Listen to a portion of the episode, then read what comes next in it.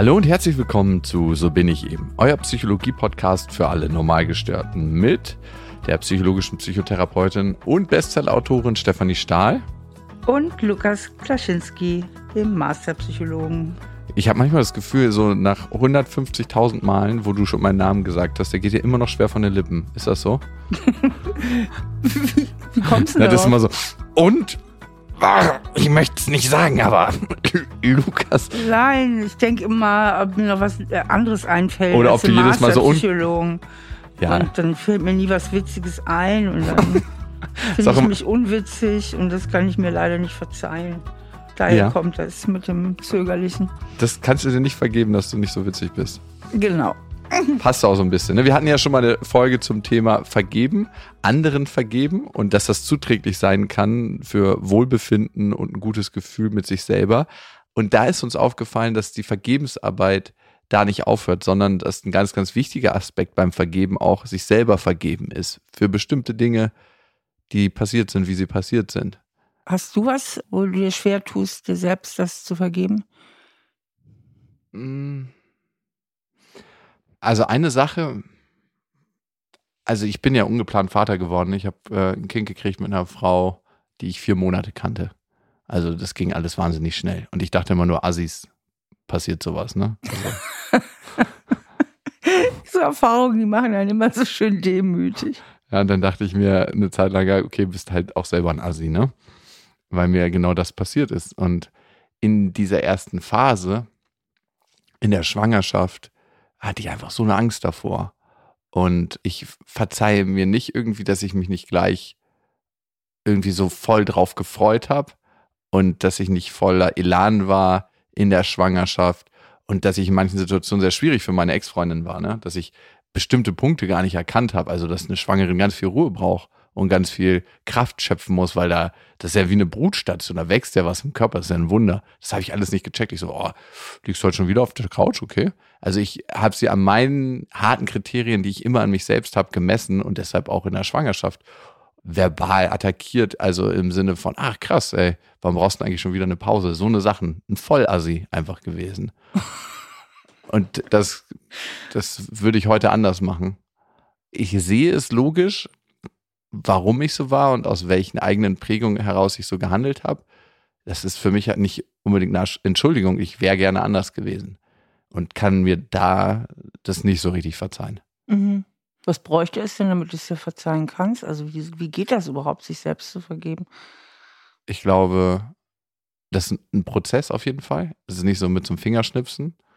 Ich glaube, manchmal suchen wir in der Psychologie so diese Fingerschnipsmomente. Klar gibt es die, aber es ist eher ein Anstoß für einen Prozess. Für mich ist es eine Reise, zu sehen, warum habe ich so gehandelt, mich selber besser zu verstehen und mit mir selber dann auch nicht so hart ins Gericht zu gehen.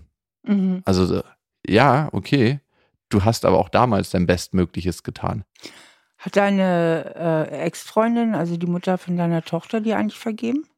Ja, denn die Geschichte hat ja so zwei Aspekte auch, ne? nämlich weil das eine Beziehungstat sozusagen war. Also dein Vergeben ist ja in Bezug, in dem Fall zu deiner Ex-Freundin. Wie sieht es denn auf der Seite aus? Mhm. Immer mehr, glaube ich. Also wir wachsen immer mehr zusammen und sind auch ein gutes Elternteam.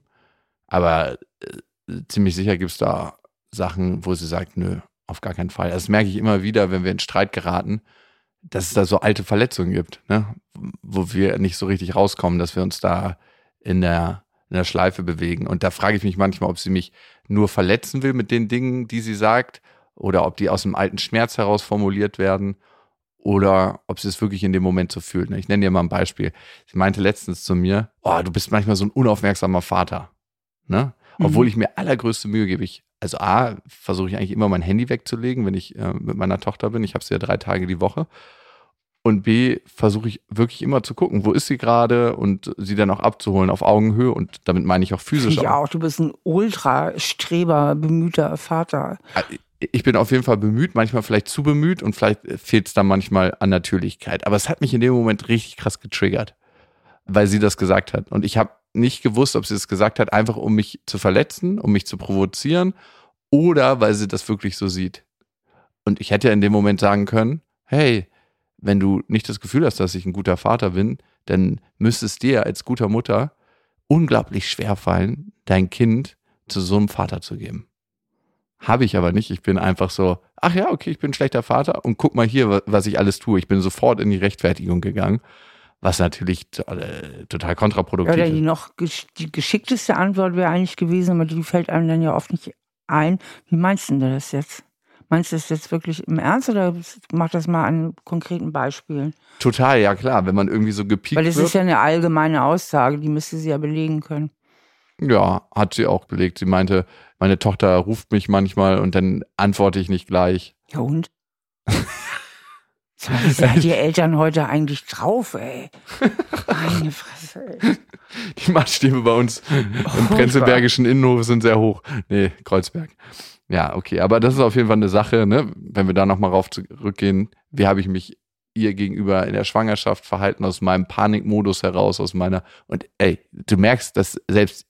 Ich habe es mir noch nicht ganz verziehen, sonst müsste ich das nicht gleich erklären in dem Satz. Aus meinem Panikmodus heraus, aus meiner Angst heraus, bla bla bla. Eigentlich ist es jetzt erstmal egal. Ich habe mich so verhalten und es war scheiße. Und das. Und die Frage ist, und die wollen wir in dieser Folge beantworten oder Wege finden. Es gibt ja nie eine Sache, die man einfach komplett beantworten kann, dann schließt man das Buch und dann denkt, ah, okay, alles geklärt. Sondern es sind ein paar Betrachtungsweisen, die wir liefern können. Wie kann man sich selber vergeben? Was gehört dazu und welchen Weg dahin gibt es? Und am Anfang die Frage, Steffi, glaubst du, es ist überhaupt wichtig, sich selbst zu vergeben und wozu dient das? Ich denke, sich selbst zu vergeben ist total wichtig, weil man sich ja sonst mit einer Sache, die man jetzt auch nicht mehr verändern kann, jedes Mal wieder neue äh, Schmerzen zufügt. Also man bleibt da auf der Stelle, man kann es nicht mehr ändern, Mhm. man hat irgendwas gesagt, getan oder auch unterlassen Und wirft sich das vor, aber es ist ja eigentlich nicht konstruktiv. Also konstruktiv wäre ja eine Wiedergutmachung. warum machen wir das? Also wir fügen uns ja eigentlich aktiv, äh, wahrscheinlich auch sehr unterbewusst in diesem Prozess Schmerzen zu. Glauben wir, dass das den Schmerz, den wir angerichtet haben, lindert, wenn wir uns selber Schmerzen zufügen? Weil das Gleichgewicht versucht ja unsere Psyche vielleicht auf irgendeiner Ebene herzustellen. Wir haben jemand anderes wehgetan, jetzt tun wir uns selber weh und dann sind beide Schmerzbottiche gefüllt. Aber dass das zu nichts führen kann, aus der Logik heraus, ne? Das müssten wir wissen. Das ist so ein bisschen so wie Krieg führen und denken, dabei stirbt keiner. Ich denke, es hängt vor allen Dingen damit zusammen mit dem Empfinden von Schuld. Also wir Menschen sind ja in der Lage, uns schuldig zu fühlen, weil wir entweder an uns selbst einen Fehler begangen haben, Mhm. denn nicht alle Sachen beziehen sich auf andere. Ne? Ich kann ja auch mit mir selbst einen Fehler gemacht haben, dessen Auswirkungen sich nur auf mich selbst beziehen. Zum Beispiel eine falsche berufliche Entscheidung getroffen zu haben oder einen medizinischen Eingriff gemacht zu haben oder ihn auch unterlassen zu haben, ja, wo man im Nachhinein denkt, hätte ich das besser nicht gemacht oder hätte ich es besser gemacht. Auf der anderen Seite gibt es ja viele Sachen, ähm, die sich auf andere Menschen beziehen, wie du das eben erzählt hast, ne, mit deiner Ex-Freundin, wo du dich ihr gegenüber nicht gut verhalten hast. Und in jedem Fall ist es so ein Schuldempfinden und auch dieses Empfinden, einfach sich falsch entschieden zu haben, sich falsch verhalten zu haben. Und ähm, wir Menschen möchten eigentlich gerne die Dinge richtig machen. Also wir haben alle ein großes Bedürfnis, uns richtig zu verhalten, uns richtig zu entscheiden, Mhm. Weil das gibt uns ein Gefühl von Sicherheit und Kontrolle. Und Sicherheit und Kontrolle brauchen wir wie die Luft zum Atmen. Mhm. Insofern kann man sogar sagen, dass da, wo ich mich schuldig gemacht habe, entweder an mir selbst oder an anderen, auch einen ganz schönen Kontrollverlust hatte. Und das Gehirn sehr damit beschäftigt ist, wie es dazu kommen konnte und warum ich so die Kontrolle verlieren konnte, warum ich so eine falsche Entscheidung treffen konnte.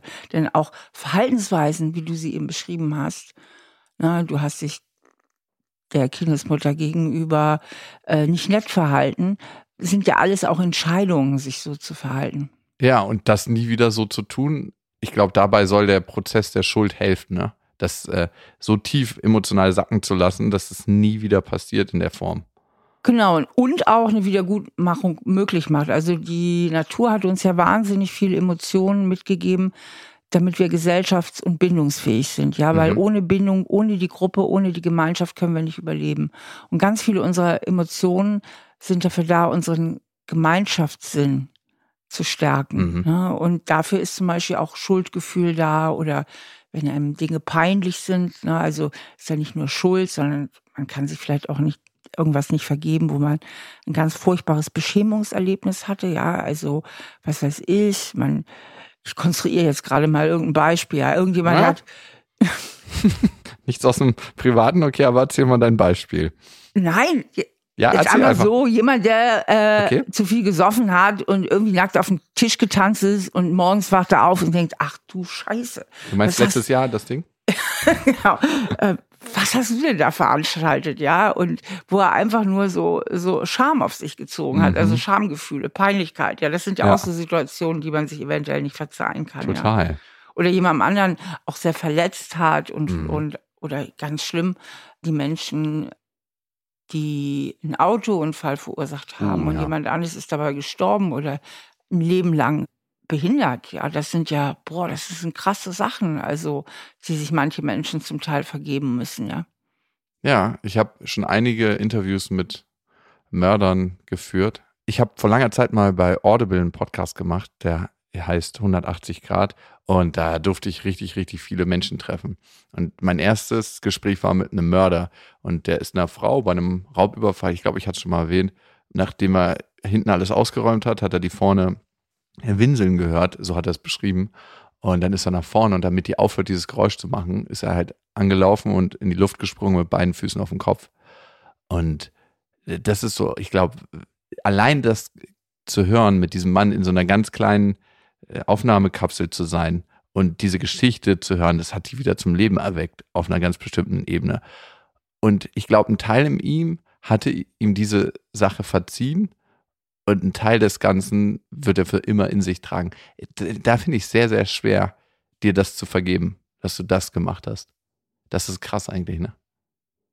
Weil die konnte, also, auch wenn sie was dafür gekonnt hätte, bla bla bla, ist eigentlich scheißegal. Er hat die Frau getötet und es ist was Unwiederbringliches.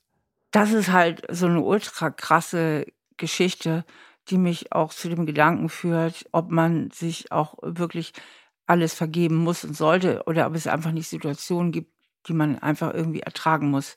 Dass man ertragen muss, okay, ich habe diese ganz, ganz furchtbare Tat begangen und dann aber sagt, was kann ich jetzt machen, um ganz viel Gutes zu tun, ja? Also Mhm. um da kommen wir wieder dann in den Bereich des Schuldausgleichs oder der Wiedergutmachung, der ja auch sehr, sehr heilsam sein kann. Und zwar nicht nur für einen selbst, sondern auch anderen Menschen dann viel bringen kann. Genau das hat er auch gemacht, ne? Ähm, Dieter Gurkasch heißt der Mann, von dem ich da spreche. Und genau das hat er auch gemacht. Er hat später Yoga in Gefängnisse gebracht und auch bestimmte Übungen für die Gefängnisinsassen. Weil ganz, ganz viele sind ja nicht nur in den Mauern eingesperrt, sondern auch im Geiste in sich selber. Und daraus begehen sie diese Taten. Ne? Und er hat ganz viel für die Gefängnisinsassen getan und damit auch für eine friedlichere Gesellschaft. Also der hat mir auch eine Übung gezeigt, die heißt die fünf Tibeter, die kennen wahrscheinlich einige. Das ist eine Morgenroutine und die bringt einfach unglaubliche Entspannung im Körper und im Geist und ja, hat vielen Menschen geholfen. Ich habe mich trotzdem immer gefragt, einmal Mörder, immer Mörder? Also bleibst du auf einer bestimmten Ebene immer Mörder? Würde ich ihm mein Kind anvertrauen, das in die Kita zu bringen oder nicht? Oder hätte ich, sehe ich immer das Potenzial, dass dieser Schalter nochmal umschlagen könnte, so? Das ist eine Frage, die ich nie für mich beantworten konnte. Und muss er sich selber vergeben, um eigentlich ein normales Leben führen zu können?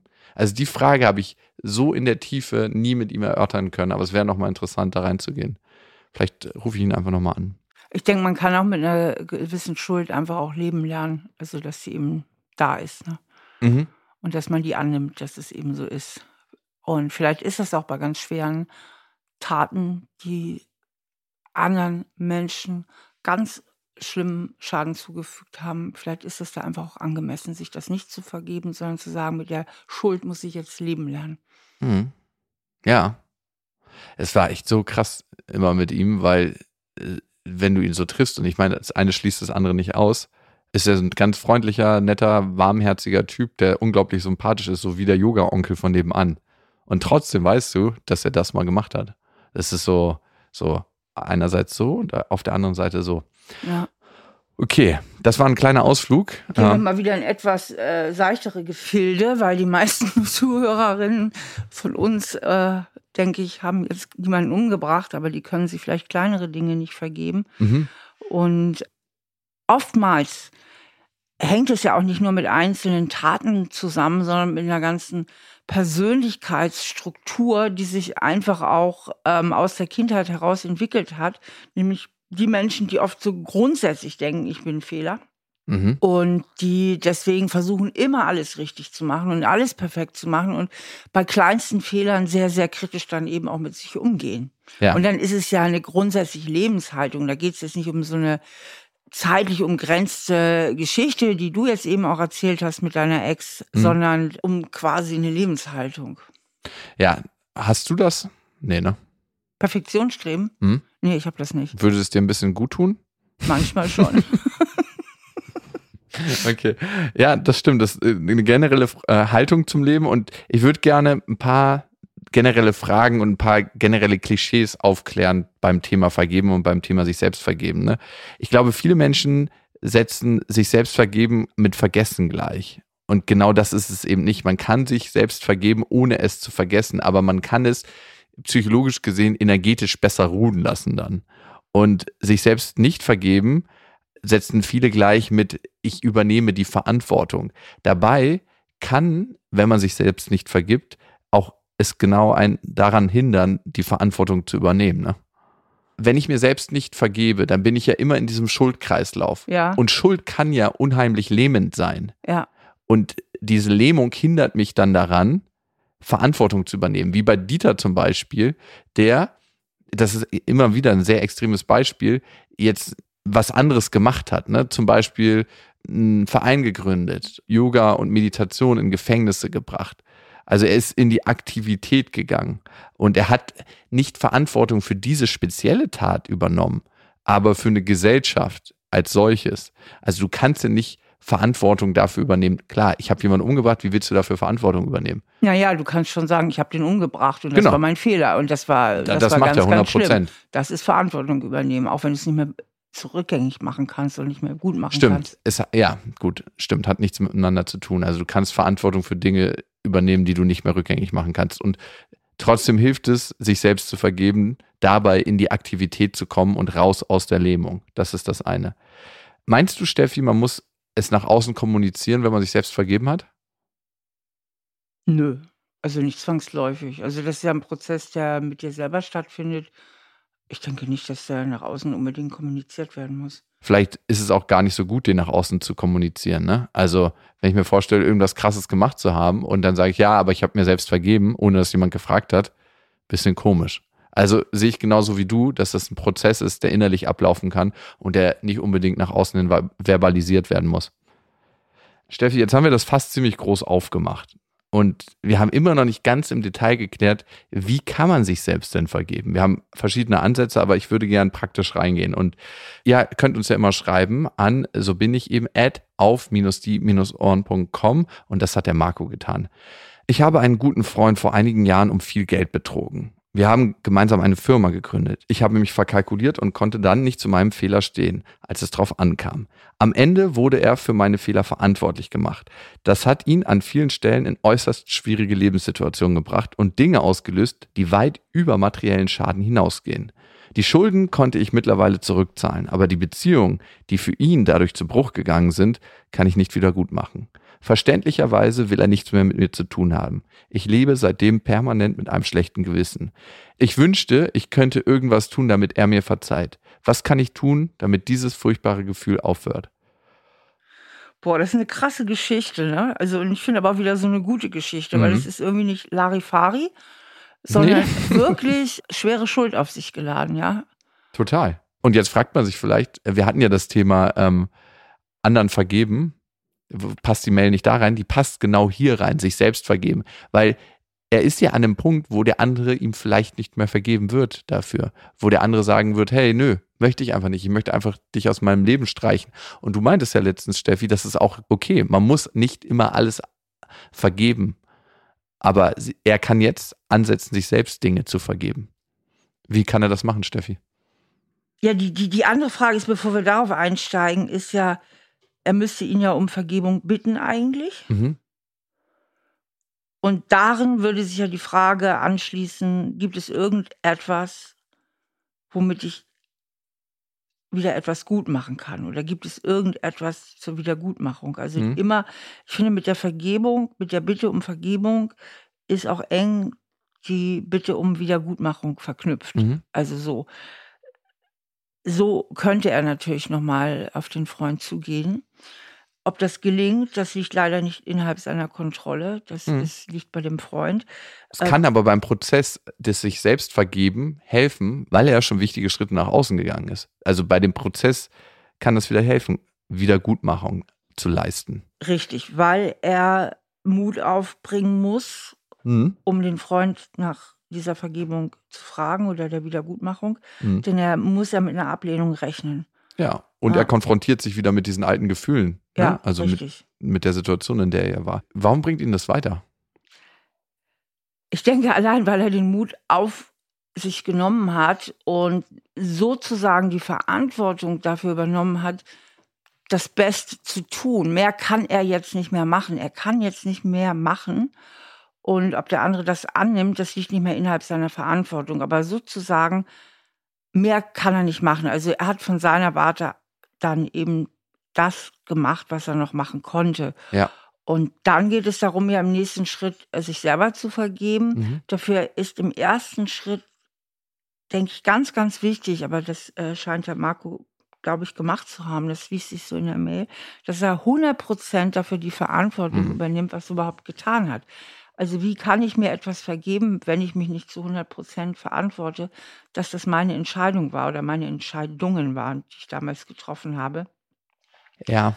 Also Warum ist das so schwer? Also, weil das, lass uns da kurz mal stehen bleiben, weil das ist ja unglaublich schwer für viele, 100% die Verantwortung zu übernehmen. Weil sie mit der Verantwortung die Schuld einhergeht. Und das Gefühl.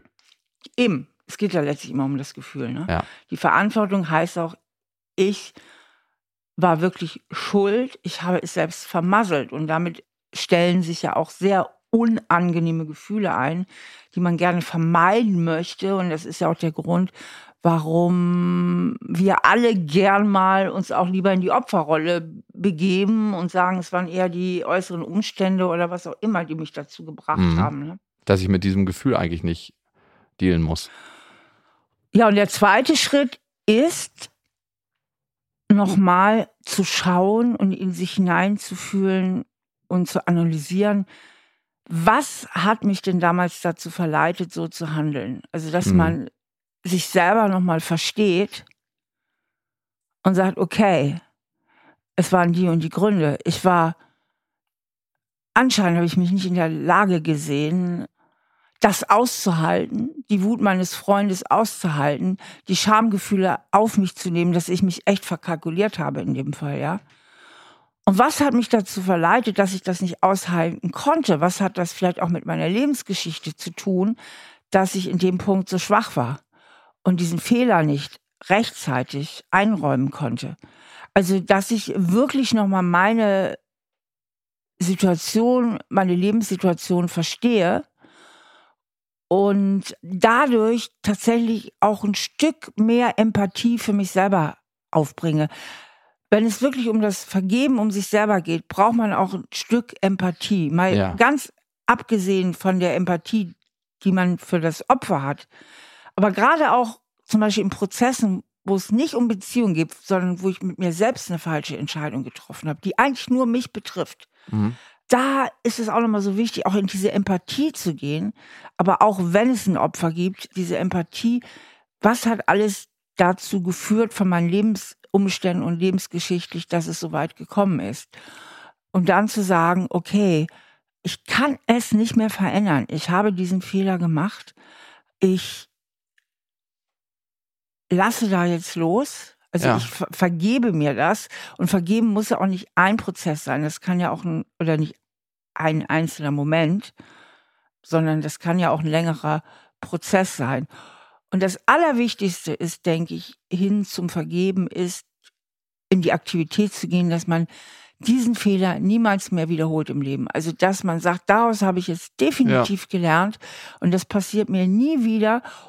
Oder noch darüber hinaus, wie dieser Mörder, von dem du eben geredet hast, noch darüber hinaus noch mehr Aktivität zu machen, wie er zum Beispiel diesen Verein gegründet hat für die Gefangenen und Yogakurse und so weiter und so fort. Also, dass man noch darüber hinausgeht, der Gesellschaft wieder was zurückzugeben. Mhm.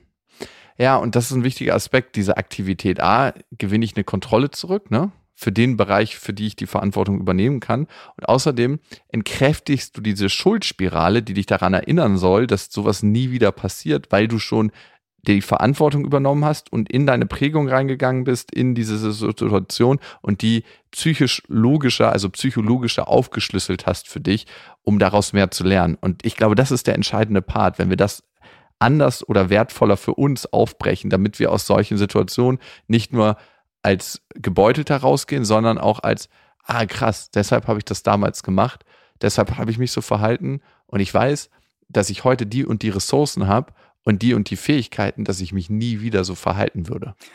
Genau, denn oft ist es ja so, dass Menschen sich schuldig fühlen und trotzdem immer wieder in dieselbe Situation geraten und immer mhm. wieder Schuld auf sich laden. Also platt ist das Beispiel, der Typ, der seine Frau schlägt, weil er was getrunken hat. Danach ist es ihm furchtbar peinlich, es tut ihm leid, er bittet ernsthaft darum Vergebung, er sagt, tut mir total leid, es kommt nicht wieder mhm. vor. Er meint es auch so, aber es kommt wieder vor und es kommt nochmal, es kommt nochmal, es kommt nochmal vor. Und er trinkt, weil er sich schuldig fühlt und er fühlt sich schuldig, weil er trinkt. Und er fühlt sich schuldig, weil er seine Frau schlägt. Und das ist eine Endlosspirale. Mhm. Deswegen finde ich den kleinen Prinzen so gut. Da gibt es ja dieses Beispiel. Warum trinkst du? Weil ich mich schäme. Und warum schämst du dich? Weil ich trinke. Ja, wow. Aber ich glaube, es ist ein guter Weg. Was heißt da rauszukommen? Also diese Schritte zu gehen, um da Linderung zu schaffen. Das heißt ja auch Vergebensarbeit und das bezieht sich nicht nur auf andere, sondern auf einen selber. Das ist ein Weg, das ist ein Prozess. Ich wünschte manchmal, man könnte einfach auf den Knopf drücken und dann wäre es anders. Ich glaube, das wird kommen, dass man einfach nur noch Dinge neu verdrahtet im Gehirn. Aber äh, noch sind wir da nicht. Noch hat der Podcast hier seine Berechtigung. Wie gut wäre das, oder? Ja, das wäre cool. Marco, ich habe den Eindruck, du beschäftigst dich sehr, sehr intensiv mit diesem Prozess und das kann dazu führen, ja, dass du es für dich bewältigen kannst. Und ich finde es schon mal sehr, sehr mutig, uns diese Mail zu schreiben und sehr offen mit dem Thema umzugehen. Und das zeigt eigentlich, dass du 100% dafür Verantwortung übernimmst. Also das ist der erste wichtige Schritt, diese Verantwortung zu übernehmen und das zeigt deine Hörermail. Vielen Dank. Wenn ihr uns schreiben wollt, tut das gerne an so bin ich eben at auf-die-ohren.com. Ihr findet Steffi und mich natürlich auf Instagram und da geben wir die Tourdaten bekannt für die nächste Tour, wer wir sind. Wir gehen ja 2023 auf Tour und für all diejenigen, die nicht warten können, für die haben wir Kurse von Steffi auf sinnsucher.de. Da ist das Kind in dir muss Heimat finden und jeder ist beziehungsfähig und ihr bekommt als Podcasthörer 20% Rabatt mit dem Rabattcode Podcast20. Alles auf sinnsucher.de. Und äh, wenn ihr jetzt so schnell euch das nicht merken konntet und trotzdem buchen wollt, dann haben wir auch nochmal alles in den Shownotes zusammengefasst. Ich hoffe, wir hören uns beim nächsten Mal. Bis dahin. Tschüss. Ein Podcast von AudioNow, produziert von Auf die Ohren. Schnitt Jonathan Raue, Recherche Annelena Leidenberger und Antonia Bose, redaktionelle Leitung Anne Groß.